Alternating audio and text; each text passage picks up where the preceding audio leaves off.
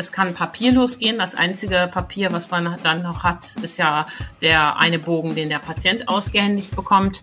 Es ist mit insgesamt weniger Kosten verbunden und geht schneller, wenn es denn klappt. Ja, es wäre tatsächlich eine kleine Revolution, wenn das denn zum Jahreswechsel genauso hinhaut. Wenn ihr nämlich ab Januar zum Arzt geht und der euch krank schreibt, dann bekommt ihr keine Krankschreibung mehr in die Hand gedrückt, die ihr dann zur Krankenkasse und zu eurem Arbeitgeber schicken müsst, sondern alles läuft automatisch, elektronisch von eurem Arzt aus. Ein Thema heute hier bei uns. Rheinische Post Aufwacher. News aus NRW und dem Rest der Welt.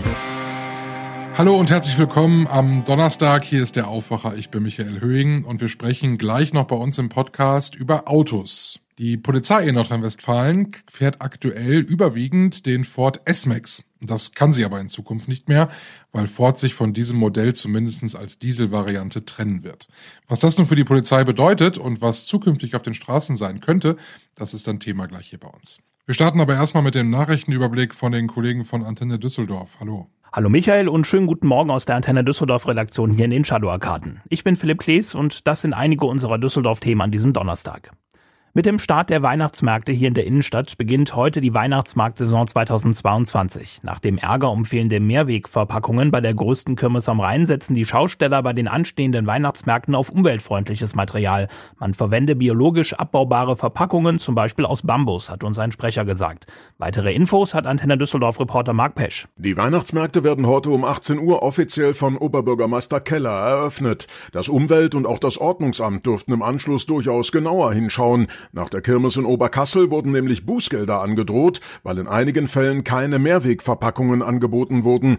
Jetzt bei den Weihnachtsmärkten würden beispielsweise alle Glühweinstände auf Tassen und ein Pfandsystem setzen, sagte Schaustellersprecher Oliver Wilmering. Kleinen Ständen sei aber nicht zuzumuten, beispielsweise für ein Crepe einen Porzellanteller samt Spülmaschine vorzuhalten. In Düsseldorf soll Menschen mit finanziellen Problemen wegen steigender Energiepreise geholfen werden. Eine Online-Übersicht mit Hilfsangeboten ist geplant. CDU und Grüne dürften dieses Projekt heute im Stadtrat auf den Weg bringen. Hintergründe dazu von Arne Klü hier bei Antenne Düsseldorf. Wichtig ist Schwarz-Grün die Lotsenfunktion. Viele Menschen, die die hohen Energiepreise besonders treffen, seien der deutschen Sprache nicht so mächtig.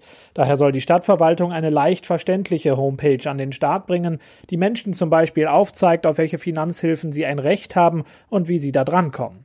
CDU und Grüne gehen davon aus, dass ein solches Angebot in nächster Zeit nicht nur für Haushalte mit geringem Einkommen interessant ist. Der Antrag stand schon in der Ratssitzung im September auf der Tagesordnung, wurde aber in die heutige Sitzung verschoben. Aktuell wird hier bei uns in der Stadt besonders häufig und an verschiedenen Orten gelesen. Noch bis Montag läuft das Düsseldorfer Lesefest mit verschiedenen Veranstaltungen, unter anderem in Schulen, der Zentralbibliothek oder dem ZAK. Besonders viel Programm gibt es am morgigen bundesweiten Vorlesetag. Dann werden viele Eltern oder auch Autoren den Schülerinnen und Schülern vor Ort aus Büchern vorlesen. Es gibt nicht nur für Kinder Vorlese- und Erzählstunden, sondern auch viele Veranstaltungen für Erwachsene. Organisiert wird das Lesefest von der Lesebande. Hier findet sich auch das komplette Programm. Wir haben es auf unserer Nachrichtenseite verlinkt. Dass Veranstaltungen wie das Düsseldorfer Lesefest wichtiger denn je sind, hat zuletzt der Vorlesemonitor 2022 der Bundesregierung gezeigt. Danach wird das Vorlesen immer unpopulärer. Fast 40 Prozent der Kinder wird selten oder nie vorgelesen. 2019 lag der Anteil noch bei gut 30 Prozent. In Düsseldorfer Vereinen, an Schulen und Kitas sinkt die Zahl der Ehrenamtlichen. Das zumindest sieht die SPD in der Stadt so und fordert in der heutigen Ratssitzung mehr Wertschätzung. Ob es die gibt, ist offen. Die SPD gehört nicht der Mehrheit im Rat an. Aktuell haben Ehrenamtliche in Düsseldorf ab einer gewissen Stundenzahl Anrecht auf eine Ehrenamtskarte. Mit ihr gibt es viele Vergünstigungen, zum Beispiel in Museen, beim Bäcker oder auch bei Rheinschifffahrten. Die SPD würde die Ehrenamtskarte gerne erweitern, hat aber auch noch andere Ideen. Zum Beispiel eine Kampagne, die für ehrenamtliches Engagement werben soll. Ob sich eine Mehrheit hinter diesem Antrag versammelt, ist ebenso offen wie eine Mehrheit für einen heutigen Antrag der FDP. Sie fordert einen schriftlichen Bericht zu allen erfolgten und geplanten Sicherheitsmaßnahmen für die Altstadt.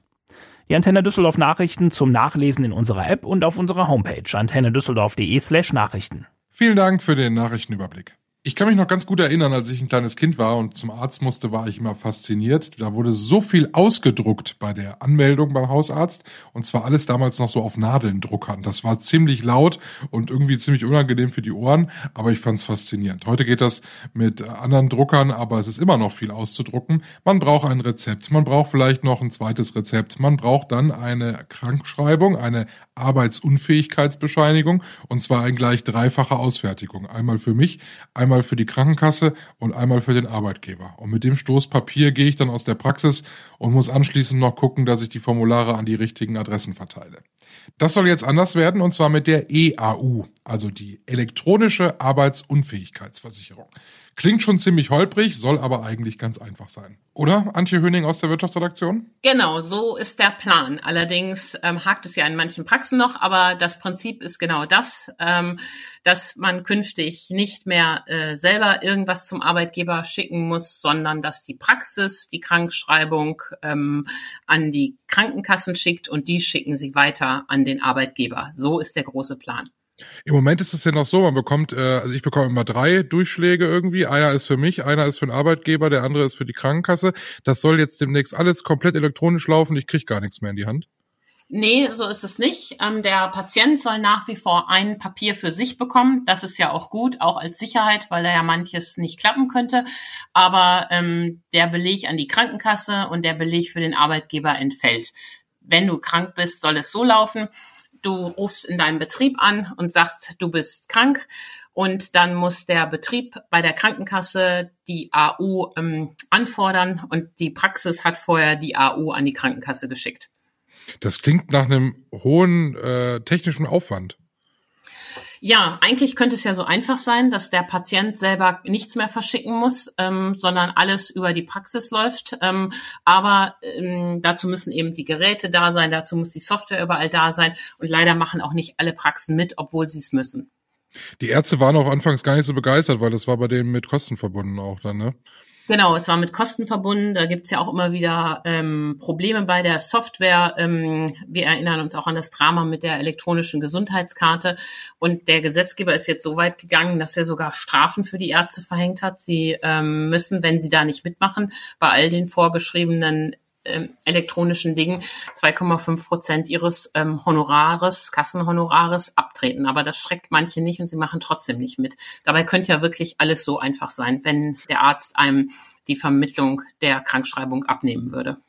Wie kommt es eigentlich, dass das alles digitalisiert wird? Hat das was mit dem technischen Fortschritt zu tun und weil irgendwie alles digitaler wird oder hat das noch andere Vorteile? Ja, also es hat, geht natürlich alles schneller, wenn es denn klappt. Es kann papierlos gehen. Das einzige Papier, was man dann noch hat, ist ja der eine Bogen, den der Patient ausgehändigt bekommt. Ähm, es ist mit insgesamt weniger Kosten verbunden und geht schneller wenn es denn klappt. Weil das E-Rezept, das steht ja auch immer noch äh, in der Pipeline, das wird ja zurzeit noch getestet, glaube ich, ne? Ja, das E-Rezept, äh, das ist ein richtiger Flop. Von diesen haben wir ja im Gesundheitswesen leider einige. In Dortmund hat, ähm, haben gerade die Ärzte aus gutem Grund das Pilotprojekt beendet ähm, selbst große Fans von Digitalisierung im Gesundheitswesen sagen, das E-Rezept hatte eigentlich keine Vorteile, weil dieses kleine Papier, was der Arzt in der Praxis den Patienten ausstellt, war doch super. Wo war da der Aufwand? Und jetzt äh, ähm, kriegt man ja einen QR-Code äh, auf dem DIN A4-Blatt ausgedruckt oder auf andere Art und Weise wird das da dokumentiert. Das ist ja kein Vorteil, weder für die Patienten noch für die Apotheken noch für die Ärzte das ist einfach gefloppt. Also wenn man bei so Massengeschäften, wie das ja im Gesundheitswesen ist, Digitalisierung einführt, müssen die Vorteile für alle zu erkennen sein. Wir bleiben beim Thema Gesundheit und wir sind äh, so auf den, wir sind eigentlich schon im Winter, wir haben Mitte November. Ähm, sprechen nochmal über Corona. Die ersten Bundesländer lockern jetzt nochmal weiter. Maskenpflicht soll wegfallen. Schleswig-Holstein, glaube ich, äh, ist da wohl der Pionier im, äh, bei Bus und Bahn. Und dann soll auch die Isolationspflicht wegfallen. Das ist alles, wie ich finde, ziemlich leichtsinnig, oder? Also ja, das ist in der Tat sehr interessant, was sich da tut. Ähm, äh, ich habe ja auch mit äh, Herrn Laumann dazu gesprochen und er sagt zum Beispiel, ähm, solange das RKI äh, sagt, ähm, dass ähm, es bei der Maskenpflicht bleibt, so äh, will er auch daran festhalten. Das Gleiche ähm, äh, gilt auch für die Isolation. Natürlich muss man gucken, wann wird die Pandemie zur Endemie, wann müssen wir da lockern. Aber jetzt scheint mir nicht der rechte Zeitpunkt dafür zu sein. Erstaunlicherweise haben sich die Ärzte, mit denen hat Jan Drebes, der Kollege in Berlin, gesprochen, äh, so positioniert, dass sie sagen, man kann die Isolation auch aufgeben, wenn sie mit Spielregeln verbunden bleibt. Und die Spielregeln sind, dass Infizierte natürlich nicht in Pflegeheime und Krankenhäuser dürfen und dass sie eine Maske tragen dürfen. Das ergibt für mich zusammenfassend das Bild, die Ärzte können sich vorstellen, die Isolation aufzugeben, die Maskenpflicht aber noch nicht. Und was natürlich jetzt ganz misslich ist, wenn es da in Deutschland wieder so einen Flickenteppich gibt, wie das jetzt der Fall sein wird. Gefühlt ist doch auch in der, ist doch eigentlich der Bundesgesundheitsminister der einzige doch noch, der da so streng mit den Regeln sein möchte, oder? hör auf mit dem Bundesgesundheitsminister. Ich finde, Karl Lauterbach hat in dieser Frage alle Autorität verspielt. Wir haben ja im Nahverkehr und Fernverkehr ähm, äh, die absurdesten Regelungen. Äh, wir erinnern uns, im Fernverkehr gilt FFP2-Maske ganz streng. Im Nahverkehr, wo es ja oft viel enger und viel voller ist, gilt nur die OP-Maske als Pflicht. Und im Flugzeug ist überhaupt keine Pflicht mehr jemand, der so eine Regel verabredet hat, der hat natürlich keine Autorität mehr, da irgendwas ähm, vorzuschlagen und Länder für sich zu gewinnen. Deshalb, der ist da leider ein Ausfall. Er ähm, plädiert aber dafür, um jetzt einfach nachrichtlich das äh, sachlich zu sagen, dass es bei der Beibehaltung der Isolation bleibt und er plädiert auch dafür, dass es bei der Beibehaltung der Masken bleibt. Ich finde, da hat er ausnahmsweise recht. Auf die drei Monate kommt es jetzt auch nicht an und im Februar werden wir weitersehen. Aber es wird doch vermutlich so sein, oder wenn Schleswig-Holstein jetzt so stark lockert, das ist doch eigentlich mehr so ein Dominoeffekt. Da äh, macht der Norden, der, der schließt sich da zusammen, da macht Niedersachsen, kann sich das nicht lange leisten, die Regeln so hochzuhalten und ruckzuck sind wir dann auch in Bayern soweit und auch bei uns in NRW sowieso. Ja, wobei da gibt's ja Unterschiede. Zum Beispiel den Fernverkehr, den können die Länder gar nicht regeln. Das regelt der Bund. Und wenn Lauterbach sagt, die Maskepflicht bleibt, dann ähm, müssen die äh, Fernzüge, die durch Schleswig-Holstein fahren, weiterhin mit FFP2-Pflicht fahren. Im Nahverkehr ist das in der Macht der Länder. Und dann kann es tatsächlich sein, dass die Regionalbahn von Hamburg nach äh, Sylt äh, maskenfrei ist, aber die Bahn von ähm, Düsseldorf nach Kleve eben maskenpflichtig ist. Bei der Isolation ähm, muss es eigentlich auch eine bundeseinheitliche Regelung geben und da setzt Schleswig-Holstein ja auch darauf, die anderen Länder zu gewinnen. Ich könnte mir vorstellen, dass es da jetzt wochenlange Debatten gibt und dass man dann zu einem bestimmten Zeitpunkt eben doch sagt, gut, wir lassen es jetzt. Ähm, wenn der Zeitpunkt Ende Januar ist und bis dahin keine neue Variante aufgetaucht ist, kann man das ja auch sachlich durchaus vertreten. Aber äh, erstmal abwarten, weil wir wissen ja nicht, was da im Winter doch auch uns zukommt. Vielen Dank, Antje. Sehr gerne, Michael. Danke. Ist euch mal aufgefallen, dass die Marke eines Polizeiautos eigentlich völlig unwichtig ist, wenn man ein Polizeiauto sieht? Also wenn ich so einen Streifenwagen bei mir äh, um die Ecke sehe, wenn die hier vorbeifahren oder aus dem Auto heraus, dann ist mir das völlig egal, ob das ein Mercedes, ein Ford oder ein Audi ist. Und äh, es ist aber trotzdem aktuell eine Diskussion darüber, welches Auto denn die Polizei in Nordrhein-Westfalen in Zukunft fahren soll. Christian Schwertfeger, der hat sich mit den Polizeiautos beschäftigt und ich werde tatsächlich auch erst noch mal am Anfang ein bisschen nostalgisch Kannst du dich noch an den Opel Vectra als Polizeiauto erinnern? Hast du da mal drin gesessen? In dem alten Opel Vectra nicht, aber in anderen Vorgängermodellen. Äh, in dem BMW, äh, BMW bin ich mal drin gewesen.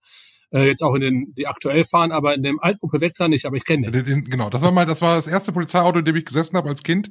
Fand ich großartig. Gibt's ja heute nicht mehr, kommen aber nostalgische Gefühle auf, wenn ich so einen ganz alten Oldtimer nochmal auf der Autobahn sehe. Jetzt aktuell fährt die Polizei in Nordrhein-Westfalen ähm, Ford S-Max und den Mercedes Vito. Das sind die, die größeren Autos, die die fahren.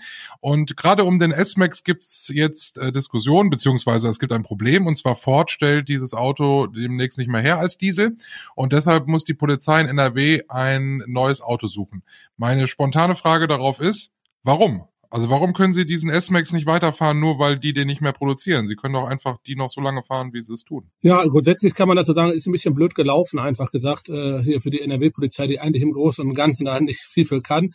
Es ist so, äh, der wurde 2019 angeschafft äh, und äh, Polizeiautos sind, und das ist immer schon so gewesen hier in Nordrhein-Westfalen, haben so eine äh, Fahrzeit, Dienstzeit, Dienstfahrzeit von ungefähr vier Jahren weil äh, dann äh, werden sie ausgetauscht gegen neuere Modelle. Ähm, in dem Fall war vorgesehen, natürlich den S-Max weiterzufahren, dann hätten sie neue bekommen. Ähm, das geht jetzt nicht mehr, weil Ford den einstellt. Wie ich gerade schon sagte, irgendwie ein bisschen blöd gelaufen. Okay, das heißt also, die Autos, die sie haben, die fahren die jetzt die Zeit, die sie die halt normalerweise fahren, ne? vier Jahre waren es. Und äh, danach müssen sie ja was Neues haben, weil die äh, brauchen eine Alternative. Genau, sind sehr verschlissen dann. Ne? Ähm, dann müssen halt öfters in die Werkstatt etc. Und äh, dann hat man sich irgendwann mal darauf verständigt, dass so roundabout vier Jahre plus minus x an Monaten äh, die Autos dann ausgetauscht werden sollen. So, du und ich, wenn wir uns ein neues Auto kaufen, äh, ich persönlich freue mich dann ja immer, weil man dann immer was zu gucken hat und dann äh, grast man so die einzelnen Autohäuser ab und schaut sich an, was es so gibt. Machen die das jetzt bei der Polizei genauso? Ja, kann man fast so sagen, nur ein klein bisschen anders. Ähm, in Nordrhein-Westfalen oder bei der Polizei hier ist das sogenannte LZBD. Das, da ist das Landesamt für zentrale polizeiliche Dienste, das in Duisburg beheimatet ist, zuständig. Äh, dies, das, dieses Amt ist grundsätzlich zuständig äh, für alle Sachen äh, an äh, Materialien, die die Polizei benötigt, von Klamotten, äh, was sie anhaben etc. und eben halt auch für die Autos. Und ähm, die schauen sich an, welche Anforderungen äh, brauchen die Polizisten an das Auto? Welche Anforderungen stellen die an das Auto? Also ähm, Hauptanforderung, es muss eigentlich groß sein.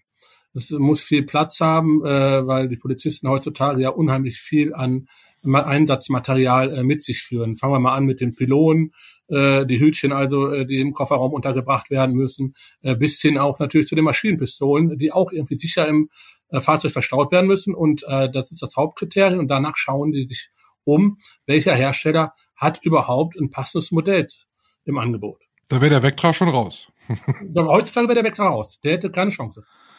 Und äh, der Vito, das ist also Mercedes, der wird aktuell ja auch gefahren. Das wäre ja jetzt dann die Möglichkeit zu sagen, okay, wir bleiben bei der Marke, weil damit sind, glaube ich, alle zufrieden, ne? Ja, mit dem Vito ähm, gibt es angeblich keine Probleme. Ähm, der ist ein bisschen innerhalb der Polizei verschrien als mehr oder Familienkutsche. Sieht er ja auch ein bisschen aus.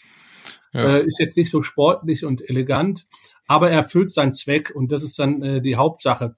Ähm, jetzt werden auch erstmal äh, knapp 400 neue Vitos bestellt, weil er sich ja wie gesagt bewährt hat. Allerdings erfolgt dann ein ab 2023 eine neue Ausschreibung und ähm, da kann natürlich auch der Vito genommen werden, aber auch äh, ein anderes Fahrzeug ausgewählt werden.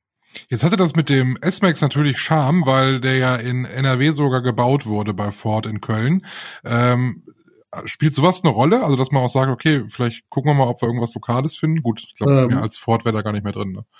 Nee, also da sagt das Innenministerium ganz klar nein, das spielt überhaupt keine Rolle. Und es dauert ja noch ein bisschen, bis die ersten Fahrzeuge fahren. Im nächsten Jahr soll die Ausschreibung beginnen und das erste Fahrzeug käme dann vermutlich in der zweiten Jahreshälfte 2024. Danke, Christian. Gerne. Wir schauen noch auf das, was heute bei uns in Nordrhein-Westfalen wichtig wird. In Essen stellt einer der größten Arbeitgeber in NRW heute seine Geschäftszahlen für das Jahr 21-22 vor. Und zwar ThyssenKrupp hat heute seine Bilanz PK. Außerdem gehen in Wuppertal die deutschen Meisterschaften im Schwimmen weiter. Und eine neue Initiative in Mönchengladbach möchte weitgehend verlassene Dörfer am Braunkohletagebau Garzweiler wieder neu beleben und stellt dazu Pläne vor. Wir gucken zum Schluss noch kurz aufs Wetter und da wird es kälter bei uns in NRW. Heute Temperaturen bis maximal 11 Grad, dazu dichte Wolken, immer wieder einzelne Regenschauer. Morgen am Freitag bleibt das so, es wird nur kühler, dann Werte um die 9 Grad. Der Samstag dann mit 3 Grad sogar schon winterlich kalt und da kann es stellenweise dann auch sogar ein bisschen Schnee und Schneeregen geben. Das war der Aufwacher für den heutigen Donnerstag. Ich bin Michael Höhing. Habt einen schönen Tag und tschüss. Mehr Nachrichten aus NRW gibt's jederzeit auf RP Online. rp-online.de